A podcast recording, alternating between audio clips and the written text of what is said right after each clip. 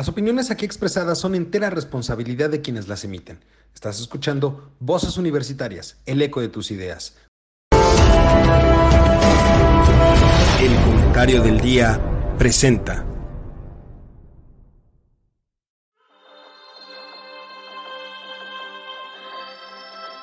En una época donde el conocimiento y la información son fuentes de poder, se necesitan voces capaces de explicar el entorno, comprometerse con la verdad, representar el sentir de la sociedad y expresar la universalidad de pensamientos. Un espacio de análisis, opinión, debate y crítica de temas de actualidad sobre economía, tecnología, política, cultura, gobierno o sociedad. Bienvenido, esto es Voces Universitarias, el eco de tus ideas. Comenzamos. ¿Qué tal mi querido público culto y conocedor? Ya es lunes y como cada lunes tenemos a esta mesa que a usted le gusta ver, escuchar y seguir cada semana.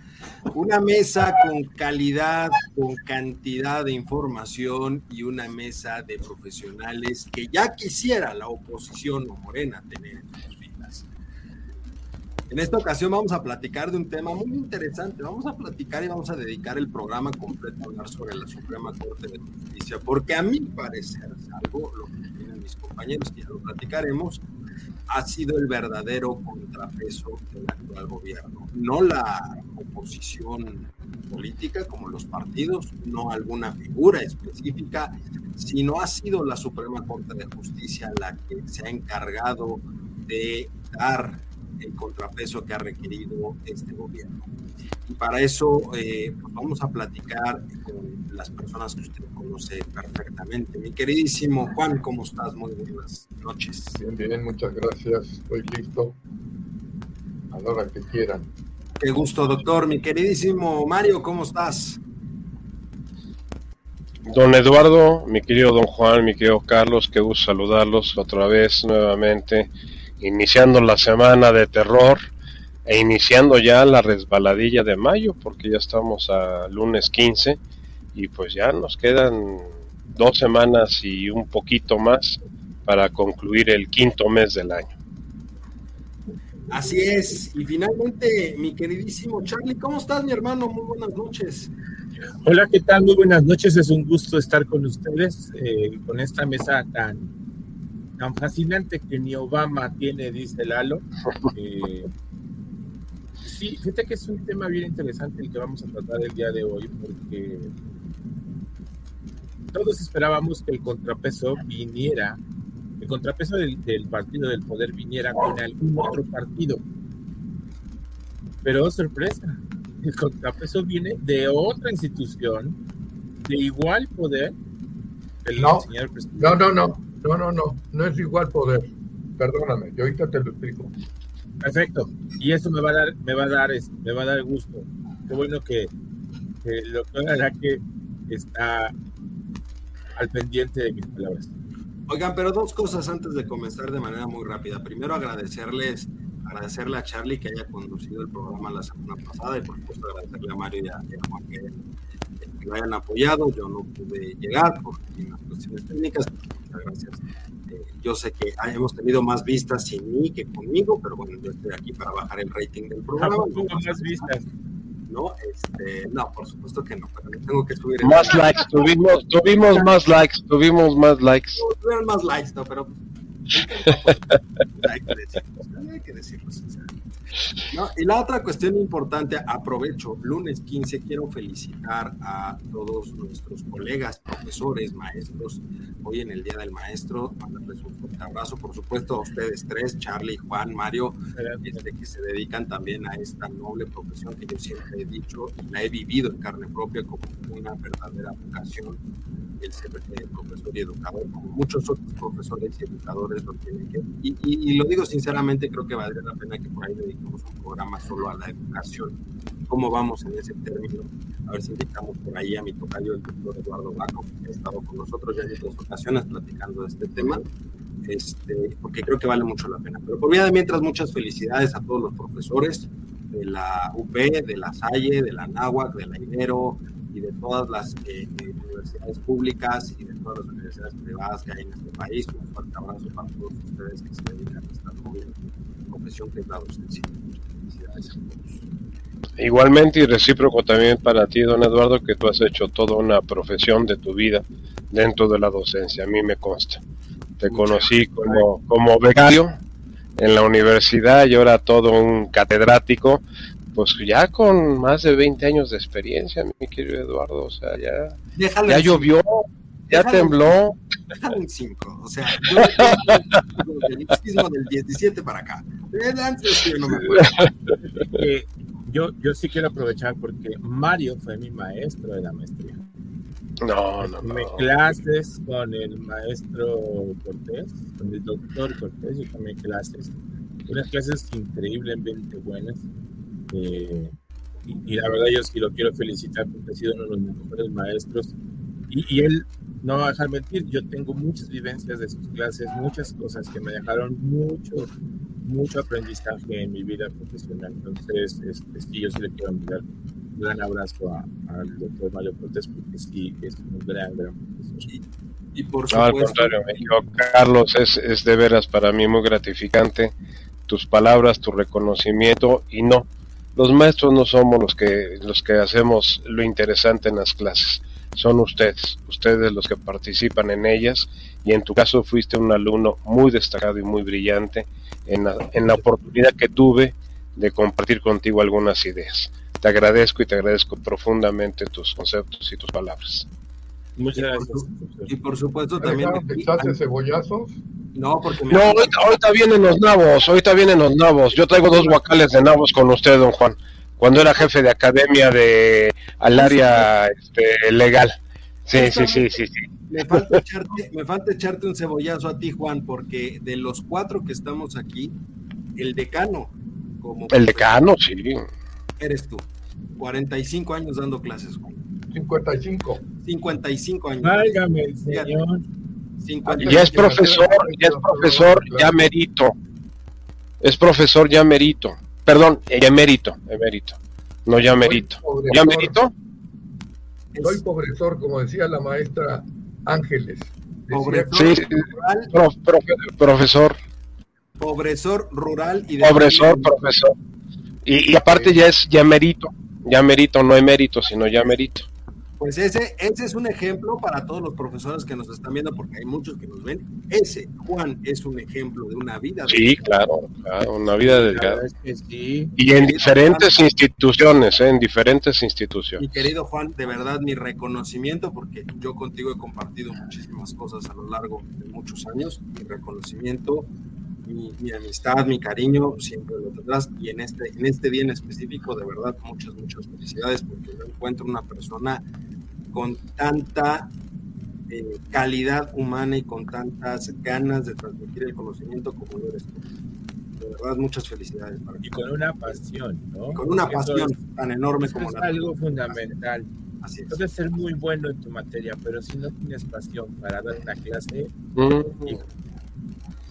Pues no muchos Stephen Covey decía que había que encontrar la voz. No, sí, yo, yo, yo te puedo atestiguar los años que estuvimos juntos y que colaboramos juntos, don Juan, que eras uno de los maestros más taquilleros, a pesar de que eras el jefe de la academia, o sea, que eras el que controlaba a todos los profesores del área jurídica de, de la facultad de empresariales.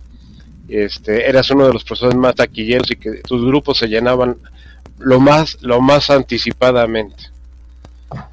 Así es. Pero bueno, ahora sí ya acabamos con los guayabazos, para que veas lo mejor al último, como siempre, mi querido Juan. Nuevamente un abrazo. Ahora sí, vamos a entrar en materia y quiero empezar justamente contigo, mi querido Juan. ¿Qué es lo que pasó? Porque creo que eso también vale la pena que lo tengamos eh, en mente para las personas que nos están viendo, porque hablar de la Corte implica hablar de dos grandes reformas que se dieron a lo largo de la historia. La primera en la época del salinato, en el sexenio de Carlos Salinas. Antes de que empecemos, ¿me explica por qué la Corte no tiene el mismo poder que el presidente? ¿No tiene qué? Perdón, no te escuché. ¿El mismo poder que el presidente? Ah, no, allá voy, espérame tantito. Ahorita te lo voy a decir. Es por la reforma del 95 que están diciendo ahorita. La segunda, gran reforma que se dio en el Cedillato, en la época de, Ernesto Cedillo, donde eh, se crea el Consejo de la Judicatura. Pero pues ahí el doctor en la materia eres tú, mi querido Juan. Explícanos cómo es que llegamos a la corte que tenemos hoy. Bueno, este, primero voy a resolver esta cuestión que me está planteando este Carlos. El Poder Judicial es igual que los otros dos. Definitivamente, según la teoría de Montesquieu, existen tres poderes que son iguales y ninguno puede interferir, ustedes van a hacer sus conjeturas ahorita, la esfera del otro. No pueden pasar las atribuciones de un lado al otro y cuando viene este choque aparecen lo que hoy se llama controversias constitucionales. Pero bueno, ok, entre otras cosas de controversias, ¿no? Pero los tres poderes son iguales. Sin embargo, les comento de una teoría que yo tengo y creo que van a estar ustedes de acuerdo conmigo. No son iguales. ¿Por qué? Porque llega un momento en que cuando interviene el Poder Judicial ya sube de nivel efectivamente sobre los otros dos digamos, en las controversias constitucionales que plantean las secretarías, que plantean en un momento dado el Poder Legislativo, ¿quién va a resolver? El Poder Judicial. Luego entonces ya no son iguales. Serían iguales de alguna manera. Digamos que en la práctica, en la práctica termina siendo la última palabra la tiene el Poder Judicial, efectivamente, por lo tanto, por eso estando por arriba de los otros dos. Por eso es Suprema Corte de Justicia. Suprema Corte de Justicia. Fundamento, digamos, al poder que en sí reside en la Suprema Corte, ¿no? Pero estamos hablando en términos de un Estado de Derecho. Ahora lo hemos comentado muchísimas veces aquí, que el Estado de Derecho no existe por esta situación que el propio presidente ha propiciado y él es el principal difusor, difusor perdón, digamos, de esta violación de leyes, de invasión de, de, atribuciones, etcétera, etcétera. No voy a tocar ese tema ahorita, pero como decía bien Eduardo, ha habido dos momentos, digamos, que han sido, digamos, muy importantes para la Corte. El primero de ellos, cuando se reduce el número de ministros de 21 a 11. ¿Por qué fue esto? Pudiera presentarse aquí un poquito como de contradicción, pero así va. Resulta que antes de ese cambio, la Suprema Corte atendía todo tipo de asuntos sin, digamos, tomar en cuenta la jerarquía. Lo mismo llegaba a un juicio de amparo, que es un juicio, no un proceso, que llevara, llegara, entre comillas, una controversia constitucional. Entonces todavía no se manejaban como se han venido manejando a últimas fechas. Entonces, la Suprema Corte llegó a acumular un volumen enorme de casos que tenía que atender. Entonces él dijo, bueno, entonces la cosa va a ser así. Y hay aquí una posible contradicción. Vamos a reducir el número de ministros de la, de la Suprema Corte. Pero habría que ver lo siguiente. Se redujo porque la Suprema Corte, ya no hablando de los ministros, iba a atender exclusivamente asuntos de orden constitucional, entiéndase violaciones a la Constitución, ¿de acuerdo? Y todo el volumen digamos, de lo que estaba en espera de recibir una resolución, pasó a los llamados tribunales colegiados de circuito. Entonces, ellos se encargaron de resolver aquellos asuntos que ya no iban a corresponder para que los tratara, digamos, la Suprema Corte con los 11 ministros, ¿no? Y luego el segundo momento, como también decía Eduardo, es el, digamos, la creación del Consejo de la Judicatura Federal.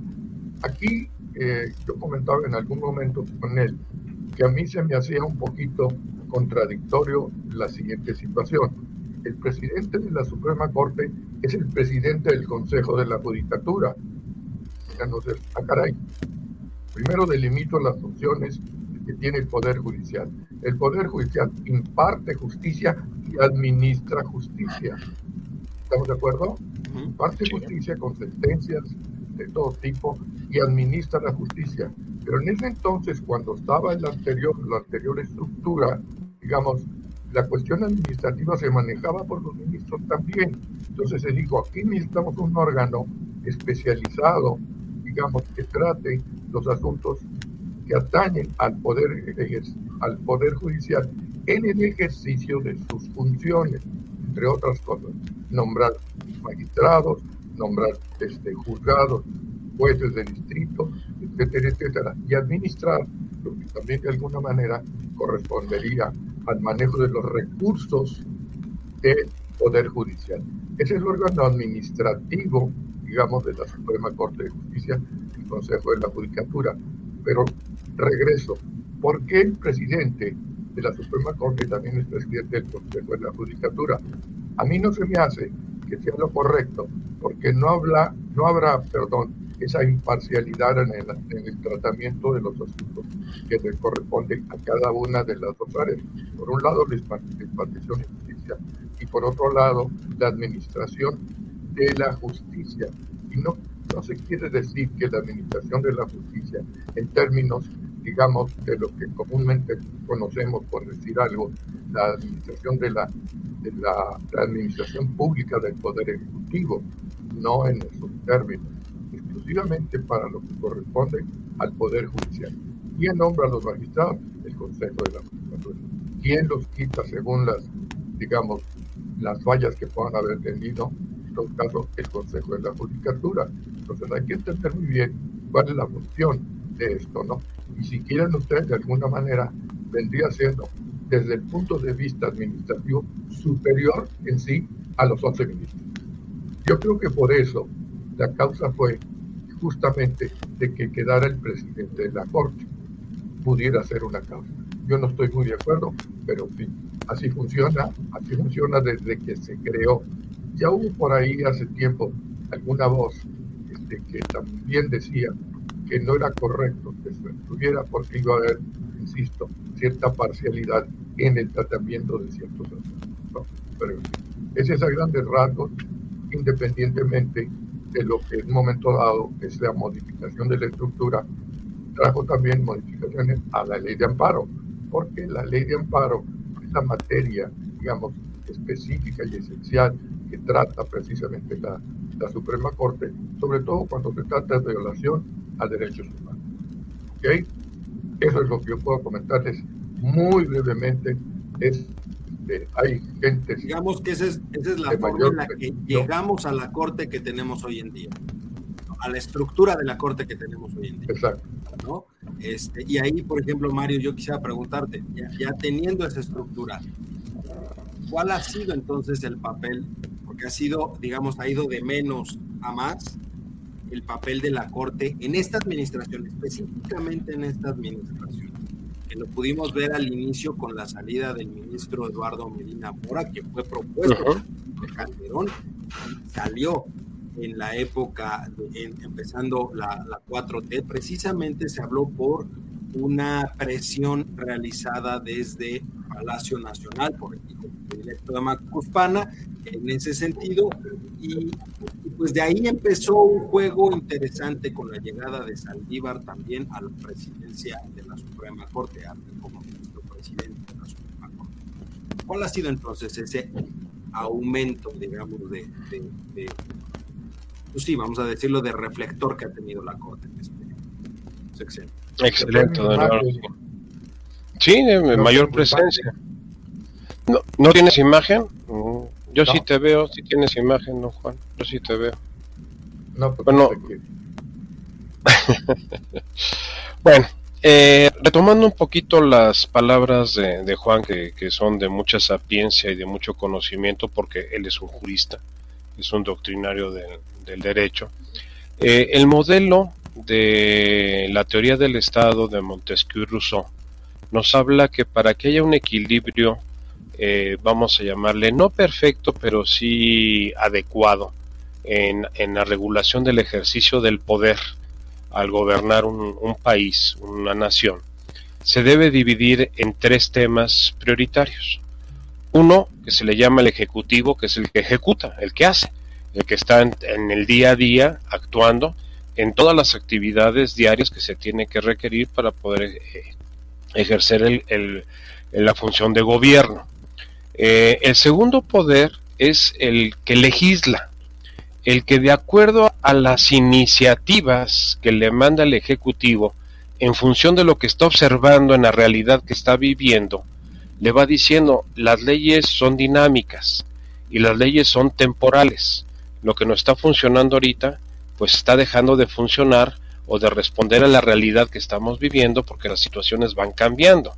Entonces el Ejecutivo es el encargado de estar alimentando al Poder Legislativo de las modificaciones o cambios que está observando en el día a día en el actuar de la sociedad y le pide que adecue o reforme las leyes pertinentes para que y para qué queremos leyes y para qué queremos un estado de derecho para una mejor convivencia social. Ese es el único objetivo poder convivir de una manera armónica y civilizada entre todos y que no haya una ley natural o una ley de la selva en donde el más fuerte entendiendo la fuerza ya sea por el aspecto físico, el económico o el moral, domine a, a, cualquier otro de los participantes de la sociedad.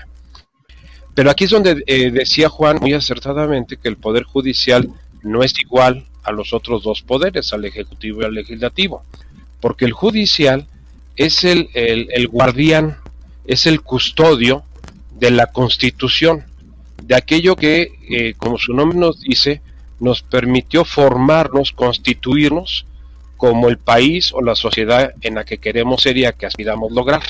Esto es, por ejemplo, lo que tanto enarbolan los países anglosajones como Estados Unidos, de los padres de la, de la, de la nación, los padres de la patria, que constituyen las reglas que van a regir a una sociedad.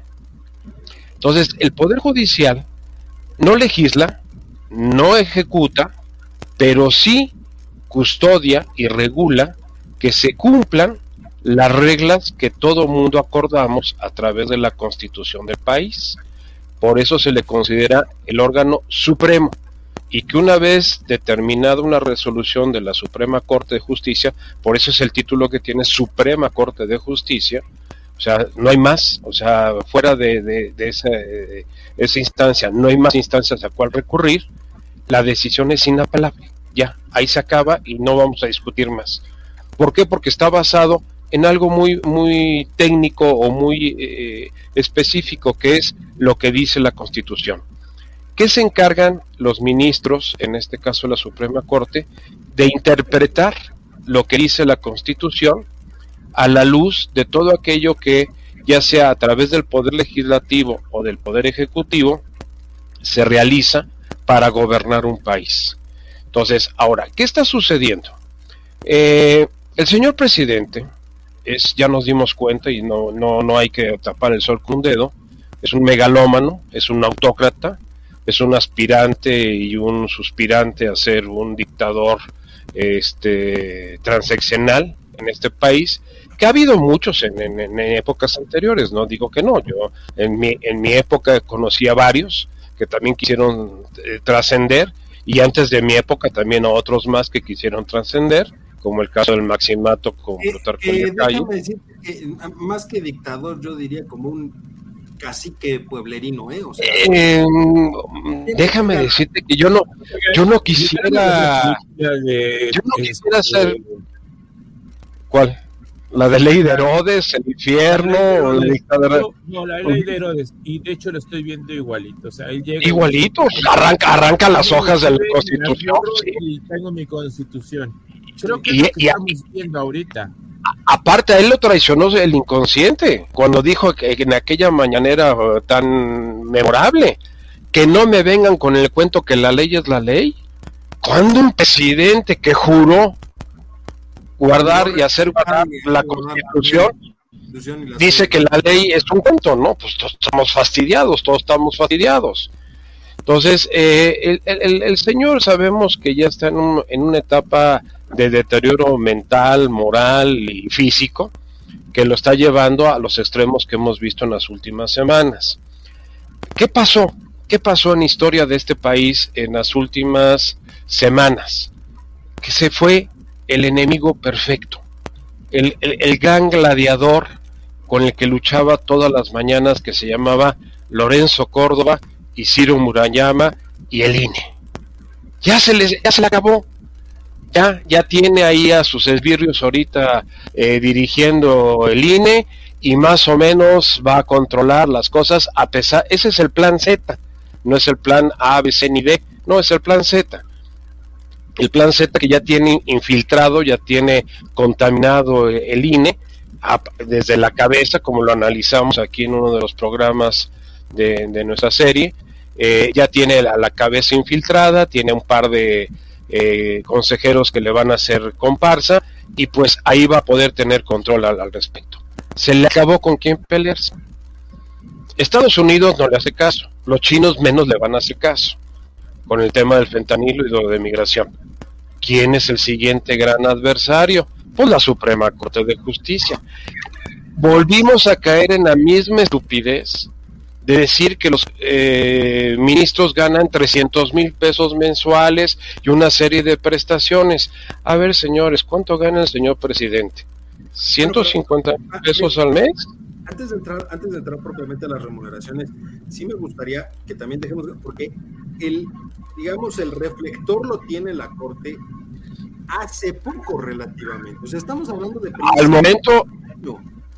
A ver, Eduardo, aquí lo platicamos. Al momento que le tumbaron a su candidata, que era Yasmín, en ese momento que le tumbaron a la candidata y que le descubrieron eh, que ella sí, pues no fue, a, no fue a Santo Domingo como se, se dignó decir esta semana también del premio, el reconocimiento que recibió la ministra Piña de, de Derechos Humanos como jueza en aspectos de derechos humanos por su trayectoria profesional. Como decías tú hace un momento, como Juan de más de 40 años, que en el caso de Juan sí se nota, en el caso de la ministra Piña no se notan tanto, pero en el caso de Juan sí se nota, y él corrigió más de 55 años. Este, pero voy al punto.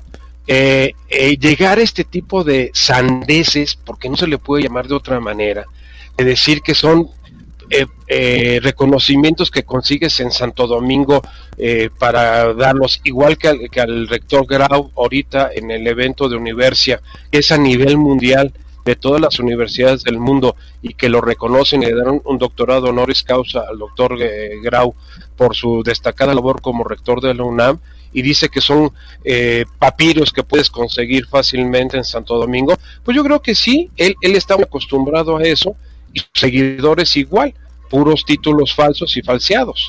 Y empezando por el de la licenciatura de él, pues después de 14 años se lo otorgó la UNAM, no sé por qué razón, pero se lo otorgó la UNAM y no se lo han invalidado. Pero volvemos al tema. El nuevo enemigo con el que vamos a hacer la campaña política presidencial y que está acotando tremendamente al posible candidato de Morena de cuál va a ser su línea de pensamiento en, la candidatura la está marcando ahora con la Suprema Corte de Justicia. Sacarlo de la, lo que ganan los ministros, lo cual déjame decirte, no es para espantarse. En el sector privado hay, hay directivos que ganan tres veces eso o más.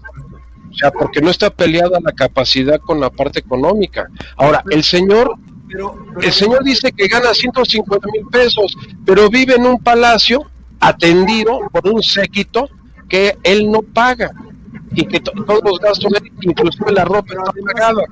Pero además ahí, Mario, eh, y, hay una teoría, eh, si me corrígeme, pero hay una teoría que se hablaba y decía que si existe un funcionario público que debe ser sumamente bien pagado, tiene que ser un ministro porque no un juez, un juez, porque no puedes permitir que sea una cuestión monetaria la que modifique su, eh, sus decisiones. Su criterio, su criterio de decisión, sí. Esa, esa es la razón por No, no. Yo, yo no soy el que tiene el ruido, ¿eh? Yo no soy el que tiene el ruido, no sé dónde sea el ruido pero el ruido del perro. Precisamente que debe de ganar este, esa cantidad y una de esas más es de quien maneja cientos de millones de pesos en asuntos que se plantean en la Suprema Corte. Se supone que puedes verte, eh, digamos, atraído por los asuntos que tienes en tus manos. Pues págale bien y vas a ver que no va a ser tan fácil esa persona, esa persona pueda desempeñar ese cargo, ¿verdad? Digo, ese es mi manera de ver el asunto, ¿no? Porque, pues bueno, ya no sé, digamos, tú mencionabas hace un momento, creo que también este, Mario, el asunto de Medina Mora. Algo te faltó, porque se decía que en el caso de Medina Mora hubo inclusive conexión con el narcotráfico y que no quisieron de alguna manera levantar más polvo. Y el señor ya se fue sin haber sido sancionado, ni mucho menos, diciendo, mejor no le muevan, porque puede salir, pueden salir cosas que se oigan a molestar a algunas gentes, ¿no? Mira, el caso, el caso de Medina Mora, hasta donde yo tengo conocimiento, fue más por su relación de su hermano, que era el director de Banamex a nivel América Latina, o sea, no solamente de, de este, o sea, exactamente, Manuel Medina Mora, que era el hermano, que era el director de Banamex. Este, y sí, eh, obviamente alguien que dirige un banco como Banamex, que la parte del grupo de Citi, Citi ha sido uno de los bancos que más sanciones ha tenido a lo largo de la historia, igual que JP Morgan, por lavado de dinero. Eh, estamos conscientes que el problema de narcotráfico y crimen organizado uno de los tres bancos que mayor ganancias de capital ha tenido en los últimos años del mercado mexicano. Así es. El mercado mexicano mantiene a Banamex, a Santander y a BBVA solo eh, con las entradas de comisiones. Te doy un dato, don Eduardo. Gracias a Banamex y a, las filiales de BBVA y de Santander en México, los tres bancos liberaron la crisis del 2008-2009. Si no hubieran tenido, si no hubieran tenido eh, los enclaves aquí en nuestro país, la crisis financiera del 2008-2009 de la subprime hubiera reventado tanto a Citi como hubiera reventado a BBVA y a Santander. O sea, por, por, no, no, no es que nos quieran ni que nos adoren, y por eso tenemos el peso a 17, o sea, el dólar a 17. Lo que está pasando es que es una economía sumamente sólida, sumamente fuerte, curiosamente a pesar de todo lo que está sucediendo a nivel político, porque hay un doble discurso. En cartera somos muy atractivos. En cartera ah, no, oye, eh, estás dando seis puntos arriba de lo, del bono del tesoro, así de fácil y de sencillo. O sea, lo estás duplicando prácticamente el, bono del tesoro. Y además con una ganancia en tipo de cambio. O sea, ¿quién te ofrece esos dos este, alicientes para, el flujo? Ahora, esto es debido al modelo que implantó Ernesto Cedillo también, en, y que fue el que le dio el, la reforma al Poder Judicial de que fuera un tribunal constitucional, como lo es en Estados Unidos o como lo es en Europa, que es una Suprema Corte que solamente ve temas que están relacionados con violaciones a la Constitución. No como bien lo indicaba Juan y lo indicabas tú, que antes cualquier asunto llegaba a la Suprema Corte de Justicia. No, pues están los tribunales superiores de, los estados, ¿no? O sea, cada estado tiene su tribunal superior y están los, tribunales de circuito, o sea, está, está toda la demás eh, parafernalia. Pero en las cuestiones que ya son constitucionales son las que atiende la, la, Suprema Corte de Justicia. Por eso fue ese cambio. Antes de, continuar con eso, me gustaría ir contigo, Charlie, desde el punto de vista de, de la, la, percepción que hay de la Corte, porque socialmente, en, en estas últimas semanas, la Corte, a, diferencia de lo que sucedió con Medina Mora y luego a diferencia de lo que sucedió con Saldívar, cuando se quería prorrogar la presidencia de Saldívar. Y que se prorrogó, ¿eh? ¿Eh? Ah, bueno, se, se, prorrogó y luego se echó para atrás, de hecho, efectivamente. No, nunca, se, nunca, no, nunca se autorizó, nunca se autorizó, nunca se confirmó. Él, renunció antes de, que se llevara a, la votación. Él dijo que no, que no se sometía. Pero en esa época socialmente no era muy atractiva la corte. Pero ahora es muy atractiva. ¿Atractiva para quién? ¿Para la gente común? O sea, hoy la corte está más en el ideario social que apenas hace un año. ¿eh? Hoy, te puedo decir que la gente está enterada de la Cámara de Diputados, de la Cámara de Senadores, de, este, de la Suprema Corte de Justicia y del señor presidente como nunca antes. ¿Por qué? Pues porque todas las mañanas tenemos un señor que se para a hablar, a decir sandeces y medio. Hace dos meses era el INE, ¿se acuerdan? Marchas, protestas, y siempre era contra Lorenzo Córdoba. El día que se fue Lorenzo Córdoba, ese día eh, casi casi hacen fiesta nacional, pero se les acabó el tatito y ya no pueden. Es más, ya no ha dicho nada del INE. Ya no, ya no. ya no se discute nada del INE. Yo, yo hace rato les decía que, que de pronto quien aparece como su contrario del señor presidente es ahora la Suprema Corte de Justicia.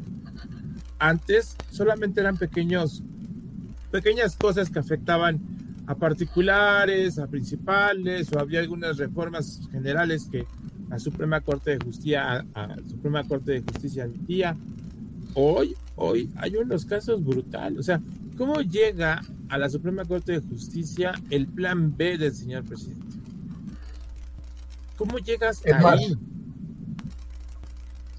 sí, pero digamos, yo comentaba con Eduardo hace rato que a Tier salieron por ahí unas declaraciones del secretario de Gobernación, casi se las voy a decir textuales. Yo seré presidente de la República a pesar de todas las multas que me ponga el INE. Eso dijo. Sí.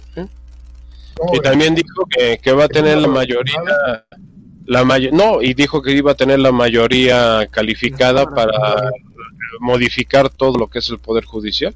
Sí, también lo dijo. Que es el plan C, el famoso plan C. El plan C. Bueno, pero a ver, antes de, antes de entrar al, al, plan C, porque esa también es una parte interesante que me gustaría con los tres. Pero finalmente, repito, el ideario social, hoy en el ideario social la Corte se ha vuelto mucho más sólida.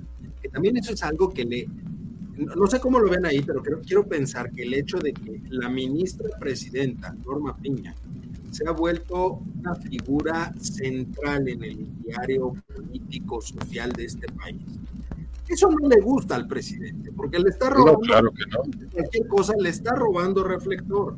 La ven como un contrapeso y a él no le gustan los contrapesos. Y con un agravante, un agravante, es mujer. Es mujer, esa es lo que iba. Aparte es mujer y sabemos, y lo digo con todas sus letras, Andrés Manuel es una persona misógina. Andrés Manuel ¿Es un misógeno? Sí, sí, sí. por eso no es Claudia, por eso no es Claudia. Por eso no va a ser Claudia.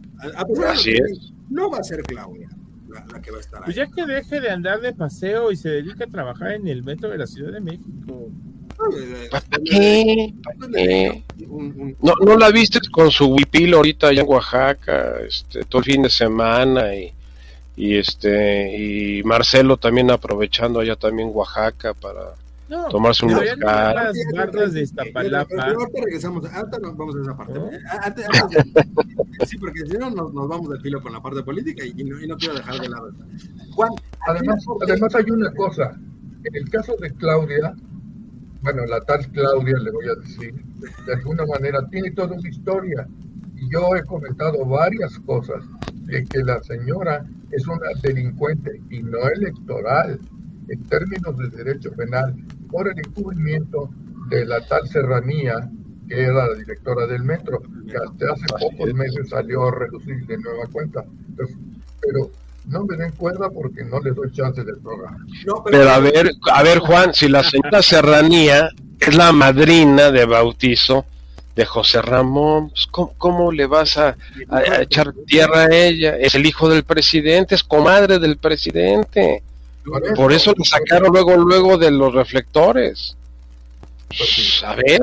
A ver, regresemos, regresemos rápido a la corte. Juan, es sano en una democracia, así lo voy a, quiero ponerlo en esos términos, es sano en una democracia que lleguemos al extremo en el que estamos ahorita, en el cual el presidente manda una reforma, la Cámara o el, el Congreso la aprueba, digamos, entre comillas, por, por, una mayoría mala vida que tienen ahorita, porque siguen jugando con los números y todo para obtener mayorías no pasan las constitucionales, pero sí pasan las, las secundarias. Y que esa termine en la Corte para su análisis y posible este, veto, a través de decir que es inconstitucional. Es sano que, estemos trabajando así con los, con los tres poderes, que tenga que haber ese círculo, porque no se había visto en otros, en otros sexenios tanto como en este gobierno. Tú en algún momento hablaste al principio de este sexenio y decías prácticamente todas, el caminito es la manda a presidencia, la aprueba el Congreso y termina en la Suprema Corte para ver si pasa o no pasa. Ya lo hemos visto, la Guardia Nacional no pasó, la ley eléctrica se quedó a un voto de ser anticonstitucional, ¿no? Y, ahora tenemos ya el plan B, que ya echaron para atrás la primera parte del plan B, van por la segunda parte del plan B que se está analizando por parte de los ministros. Pero ¿realmente es sano trabajar así con los poderes? Bueno, aquí primero hay que eh, sacar a, colación, digamos, un concepto que se ha venido manejando desde hace tiempo, que la justicia se ha politizado de alguna manera, cosa que no debiera de ser, ¿verdad? Pero estamos en el país de nunca jamás. Estamos hablando de algo que ellos, ellos, digamos, principalmente el presidente, dice una cosa y la realidad es otra poquito haciendo alusión al programa ese que si la realidad es solamente la realidad, no, recuerdo bien el nombre, pero de alguna manera eso es lo que ha pasado. O sea, porque, digamos, ¿quién resolvería los asuntos que están pendientes? Conste que ahí tenemos varios pendientes que acabas de mencionar, entre otros la, las reformas a la ley de energía eléctrica y otros hasta están por ahí congelados. E inclusive, y era un comentario que quería ya hacer, la cuestión de derechos humanos. ¿Cómo es posible que se hable el presidente, bueno, si es posible, rectifico, digamos, que se trata de proteger los derechos humanos y algún proyecto de iniciativa que se, que se hizo como, mm, digamos, iniciativa de derechos humanos, la doctora Loreta Ortiz es doctora en Derechos Humanos y votó en contra. No entiendo. Digo, entonces, sus clases de derechos humanos no sirvieron. Su esencia de derechos humanos no sirvió. No entró a esas clases. No, ah, bueno. No entró, a ah, bueno. Y la pues otra, aunque haya entrado, creo que copió. Sí. No, no hay mucho ah, de dónde no hay mucho de dónde moverse ahí. Tenía a Yasmina a un lado. Exacto. Le copió a la que le copió. o sea, una no entró y la otra copió mal los apuntes. La otra copió y copió mal los apuntes. ¿No? Mario, ¿es sano que estemos jugando así con los poderes? Sí, sí, totalmente. Para los objetivos perversos y, y, prostituidos de Andrés Manuel López Obrador, totalmente. Esto es lo que le da alimento, lo que le da combustible a las mañaneras, es lo que le va a permitir hacer campaña en el 2024 y que le está permitiendo posicionarse eh, electoralmente, porque el señor no ha gobernado, no, ha habido un día, un día en este país, en los últimos cinco años, que el presidente haya hecho un acto de gobierno. Todos son actos propagandísticos, todos son actos de campaña, todos son actos electoreros, ni siquiera electorales, electoreros. Eso es a lo que se dedica. O sea, e, e, él no le interesa gobernar al país, él no le interesa construir instituciones. Podrán criticar lo que digan del PRI y del PRIATO y del PRIAM, pero los políticos que llegaron hasta antes que llegara él, de una manera u otra, construyeron y crearon instituciones y nos dieron estructuras para, para que curiosamente llegara un personaje como el que tenemos ahorita. Eh, hoy, hoy en la mañana estaba viendo un meme que me llegó en, las redes sociales, eh, en donde es exactamente el, el mismo póster, el mismo cartabón que sacó eh, Adolfo Hitler cuando compitió por la Cancillería. Ese, esa cara adusta con el dedo señalando de que voten por mí porque soy la opción para que esto salga adelante. Y, y, debe estar circulando, por ahí les, les, va a llegar. Esta es una realidad, es, es un megalómano, es un autócrata que está tratando de pues, eh, perpetuarse a través de, una, una, idea irreal de lo que él considera que es la realidad. Ahorita recordaba lo que decía Juan de eh, la realidad no siempre es la realidad, era, era la entrada de Rod Serling en ese famoso programa de los años 60 de la zona, la dimensión desconocida, To Line Zone, sí, de Ron Sterling, que te decía, eh, digamos, un lugar donde la realidad ya no es la realidad. Bueno, pues estamos viviendo nuestra dimensión desconocida en este país con la presencia de este personaje llamado Andrés Manuel López Obrador y con toda la runfla de glutos veloces, por no decirlo de una manera más prosaica, este, incluyendo la doctora que acaba de mencionar eh, don Juan, la tal doctora, o sea, de que, la tal doctora, la tal doctora, este, de que lo que diga el señor presidente, ¿no? O sea, lamezuelas y, y genuflexos que están dispuestos a pagar con lo que sea, con su dignidad, con su prestigio. A ver, el ridículo que hizo Ricardo Monreal en esta última, última sesión, antes de entrar, me llamó mucho la atención a mí que en la votación respecto de la primera parte del plan B, Saldívar votó a, favor, de eh, la resolución de los ministros en contra del el plan B.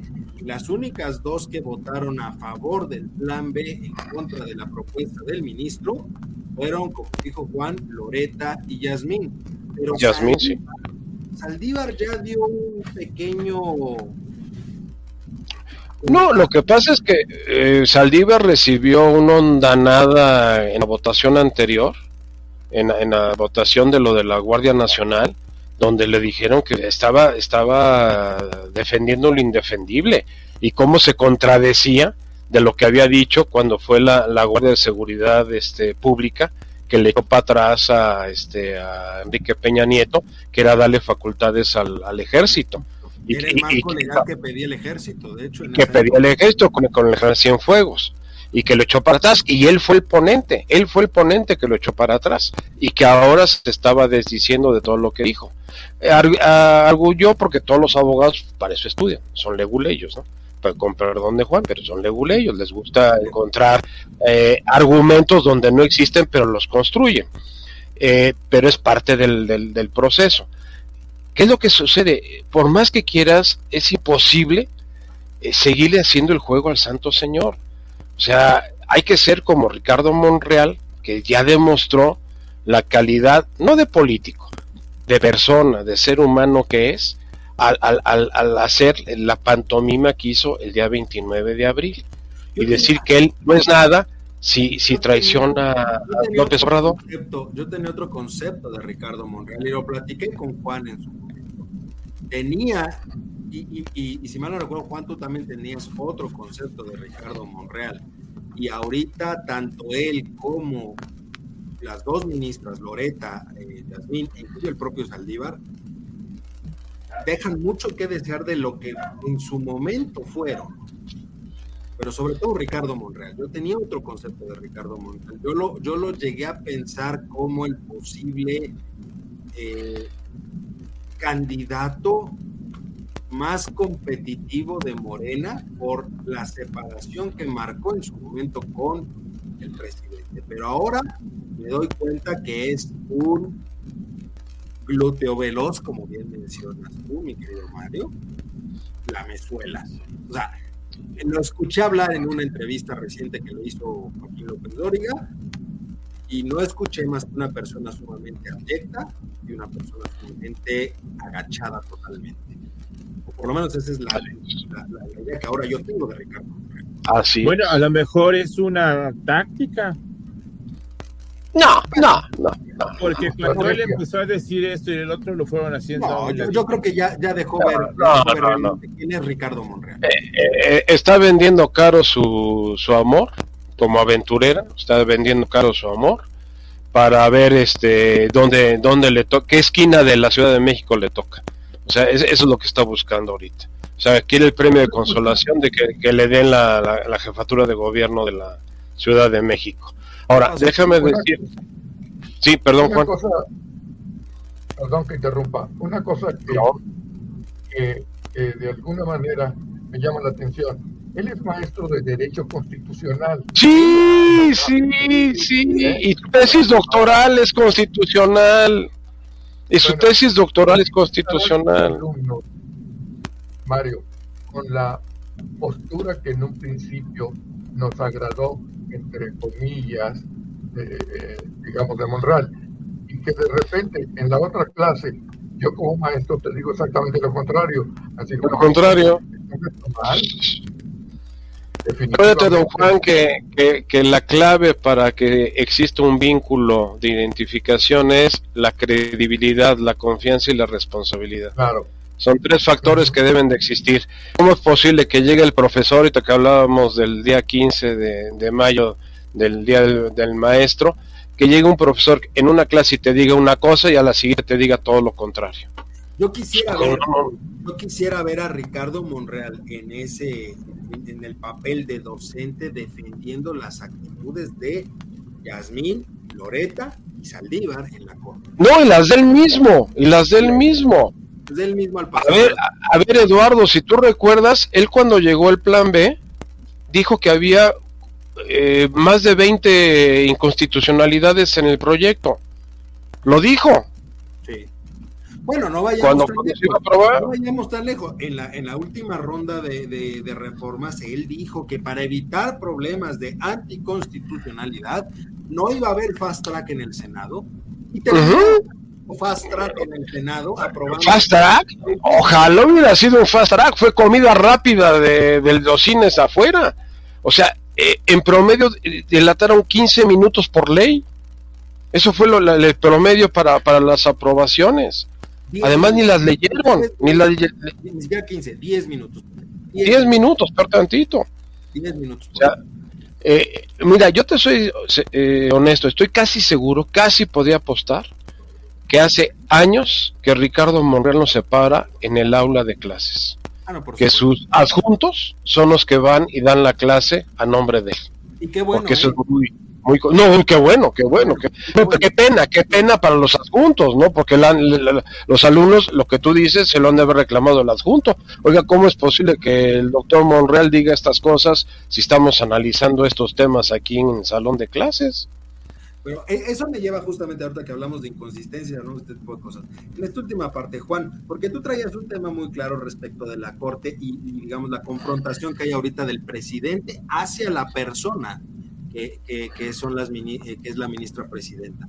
O sea, ya no estamos hablando nada más de un tema de técnico, porque el presidente no se mete en cuestiones técnicas, no entiende de cuestiones técnicas políticas, ni económicas, ni jurídicas, ni de ningún tipo. Él solamente tiene un lenguaje que es la verborrea, literalmente, la verborrea de acusar sin pruebas. Y eso es lo que ha hecho en las últimas semanas contra los ministros, ¿no? Pero ha hecho lo que posiblemente una persona moral, no hablando en términos de sociedad ni mucho menos, una persona que ha recibido determinados conocimientos, etcétera, etcétera, pueda hacer lo que él hizo. Él es un cobarde, punto. Enfrentarse y usar su poder contra una persona que no puede hacer nada contra él, ¿verdad? Eso es una cobardía, una falta de respeto y además le está dando cuerda a la liga esta famosa de las mujeres y hombres, en todo caso. Ah, pues si el presidente está haciendo eso, pues sabes qué, se la vamos a cambiar y no la vamos a cobrar, porque al fin y al cabo habría que ver pues que hay hormonas, hormonas ahí o como se llame esto, de gente que hizo un cambio porque prefería el lado opuesto al lado que le correspondía. O sea, si él cree que está haciendo este, alguna política que le sirva en todos los sentidos, yo creo que no, porque si no son muchos, pues sí son pocos, y a la, a la hora, de a la hora de votar, esas gentes podrían votar en su contra ya estando en la casilla. Digamos, ¿no? Yo pienso que es contraproducente en muchas ocasiones los comentarios que hace. Yo no le diría a una mujer, oígase, no presidenta, a una mujer lo que él le dijo. Punto. Y la otra, jefa de gobierno, por ejemplo, por ahí va y se ponen en arbolar banderas que no les corresponden todo caso. Entonces, digo, la verdad es que la cosa está podrida, por no decirlo de otra manera. O sea, Charlie, estamos en un momento donde es aventar por aventar, denostar por denostar, ya sin importar. La UNAM, el INE, el CONACIT, este el CIDE, el CIDE. el CIDE, la Suprema Corte de Justicia, el PAN, el PRI, los conservadores, el INAI, los gobiernos pasados, el los movimientos este, feministas. ¿Le sigo? ¿Le sigo? O sea, ve, o sea, y esto es así de rápido. Todos estos pleitos los ha estado comprando el señor presidente en los últimos años. Y los ha estado buscando. Es un buscapleitos. ¿Para qué?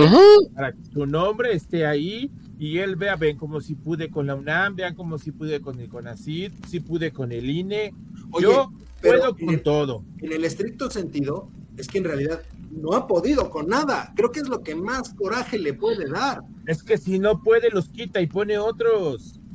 Pero sigue sin O sea, yo, yo veo en Andrés al típico bravucón, pero bravucón de palabra, no de acción. Porque en la acción no le ha salido nada. Nada, absolutamente nada le ha salido. Nada. Y simplemente ha sido el típico bravucón que habla y dice yo pude, yo hice, yo esto, pero nunca ha quedado demostrado que haya podido, que haya hecho, que haya realizado. Nada le ha salido a este gobierno. Ese es algo que también platicamos mucho desde el principio a veces no han sido malas ideas, han sido malas implementaciones, pésimas implementaciones. Veamos el caso de Segalmex, veamos el caso del Insabi, veamos, ya, las implementaciones nunca le han salido porque no saben gobernar, porque no saben hacer las cosas. Y hoy el único contrapeso real que sucede a esas ocurrencias se llama Suprema Corte de Justicia. sí, pero ¿sabes que sí le ha funcionado? ¿Sabes que sí le ha funcionado? completo, perdón Mario. Es que simplemente es una instancia que le está diciendo, oiga, no por aquí, no por aquí, esto no va, esto no es constitucional. O sea, ellos sí tienen el libro completito para decirle al señor presidente, no le quite esas hojas a la constitución, vuélvaselas a pegar, porque esto es así. Eso es lo que está sucediendo con la Corte. No es contrapeso, está haciendo su trabajo. Pero lo que sí le ha funcionado, y eso va a ser altamente complejo y peligroso es la infiltración militar en muchas de las actividades burocráticas y de ejercicio de la administración pública del país. Porque ¿qué va a pasar? Sí. yo tengo un comentario en relación con lo que estás diciendo. ¿Qué es lo que ha pasado en Latinoamérica con los gobiernos que finalmente llegan a infiltrar los, los militares? ¿Qué ha pasado? Que los militares se quedan con el poder.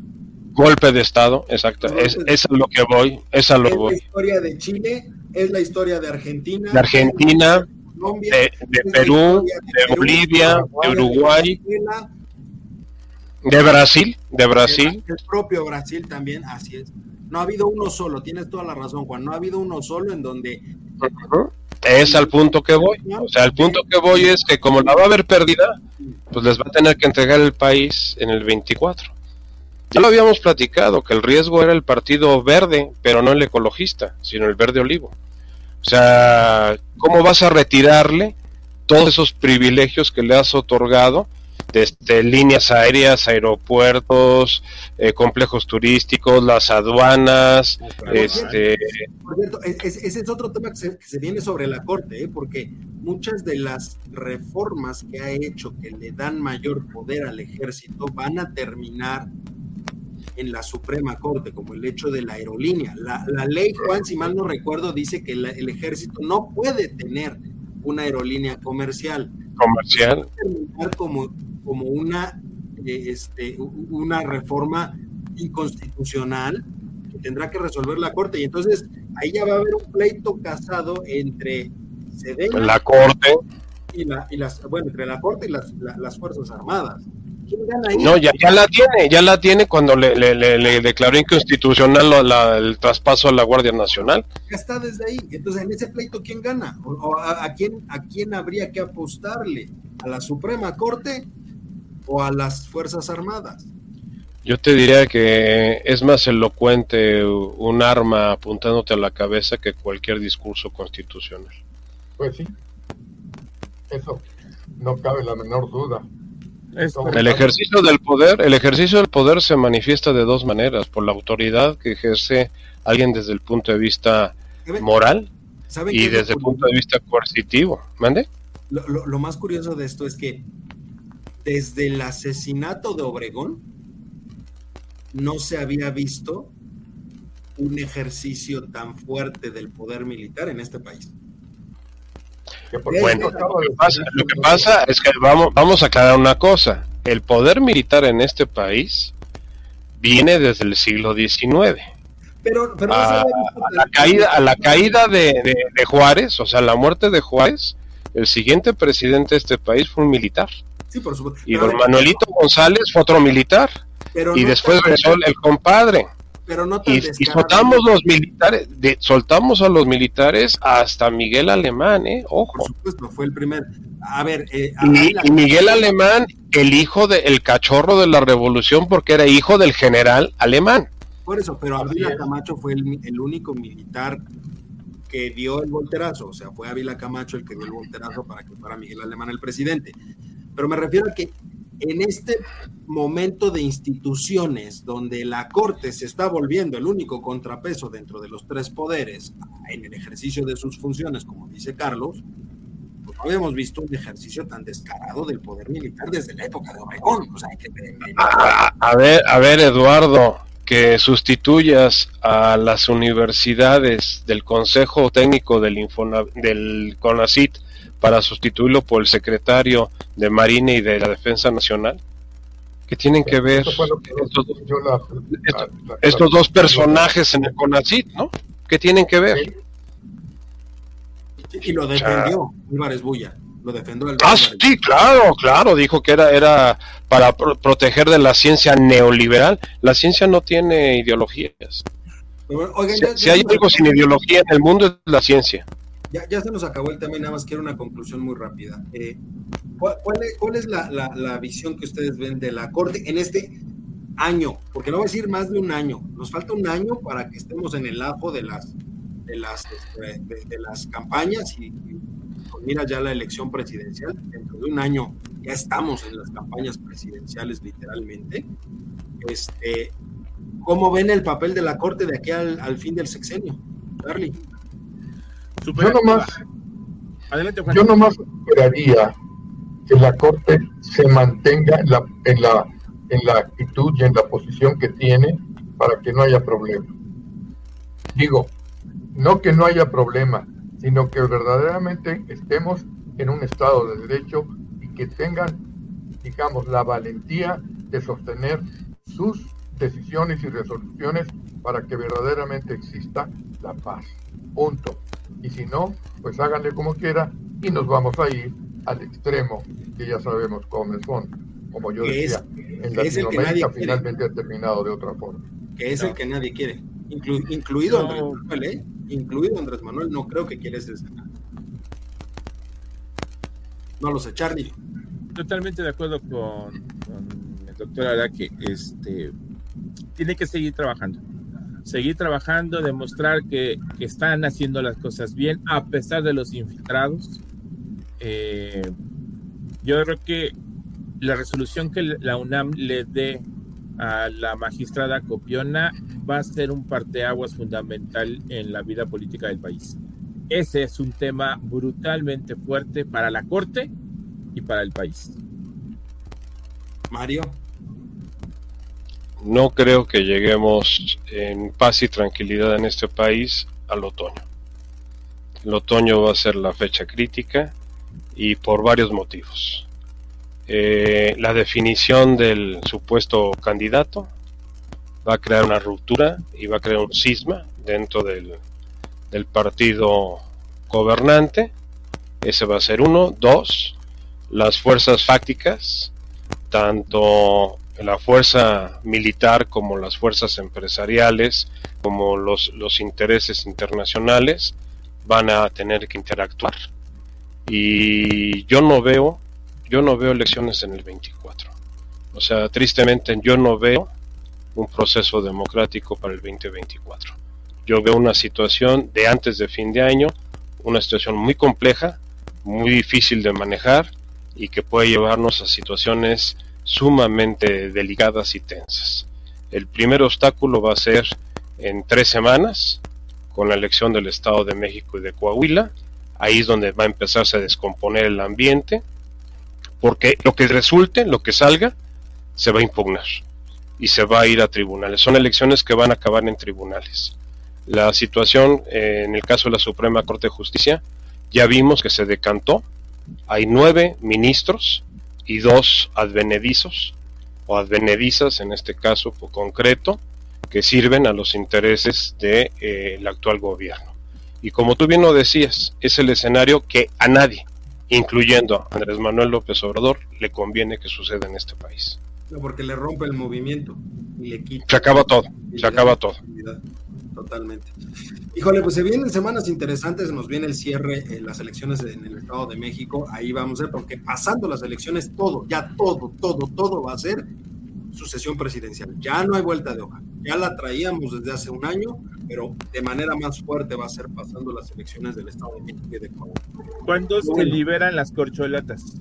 A fin de este, digamos, por ahí de octubre, dijeron, octubre, noviembre, tiene que estar la definición de la... Que en agosto iban a definir las reglas del juego. En agosto iban a definir las reglas. En agosto, en septiembre, octubre debe de haber precandidato, como quieran llamarle ellos, y ahí es donde va a venir la parte, la parte interesante, como dice Mario, porque se puede dar una ruptura al interior de Morena. Y ojo, ya se amplió también el, mandato de Alito hasta el 24, lo cual tiene muy descontenta la base priista. Y también puede haber por ahí una ruptura de la, este, de la oposición. Pero habrá que ver, tenemos muchos temas hacia adelante.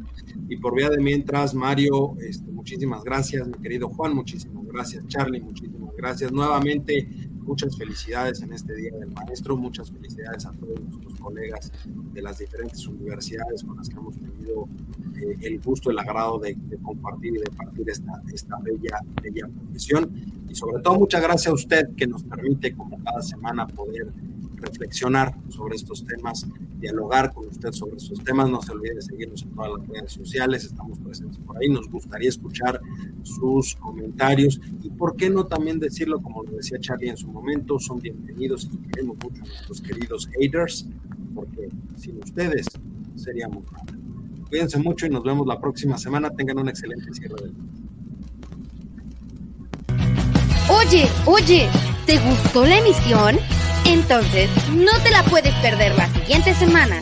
Y recuerda que puedes escuchar este y otros programas en nuestra página oficial, comentariodeldia.com y en las plataformas de Spotify, Apple Podcast y Amazon Music. Suscríbete y síguenos de cerca en todas nuestras redes sociales. Olvides darle me gusta.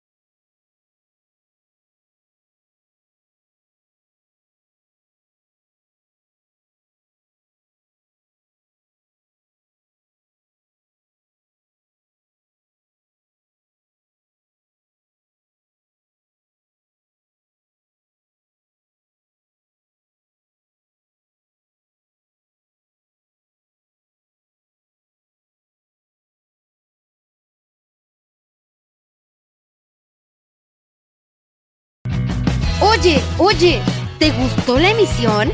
Entonces, no te la puedes perder la siguiente semana.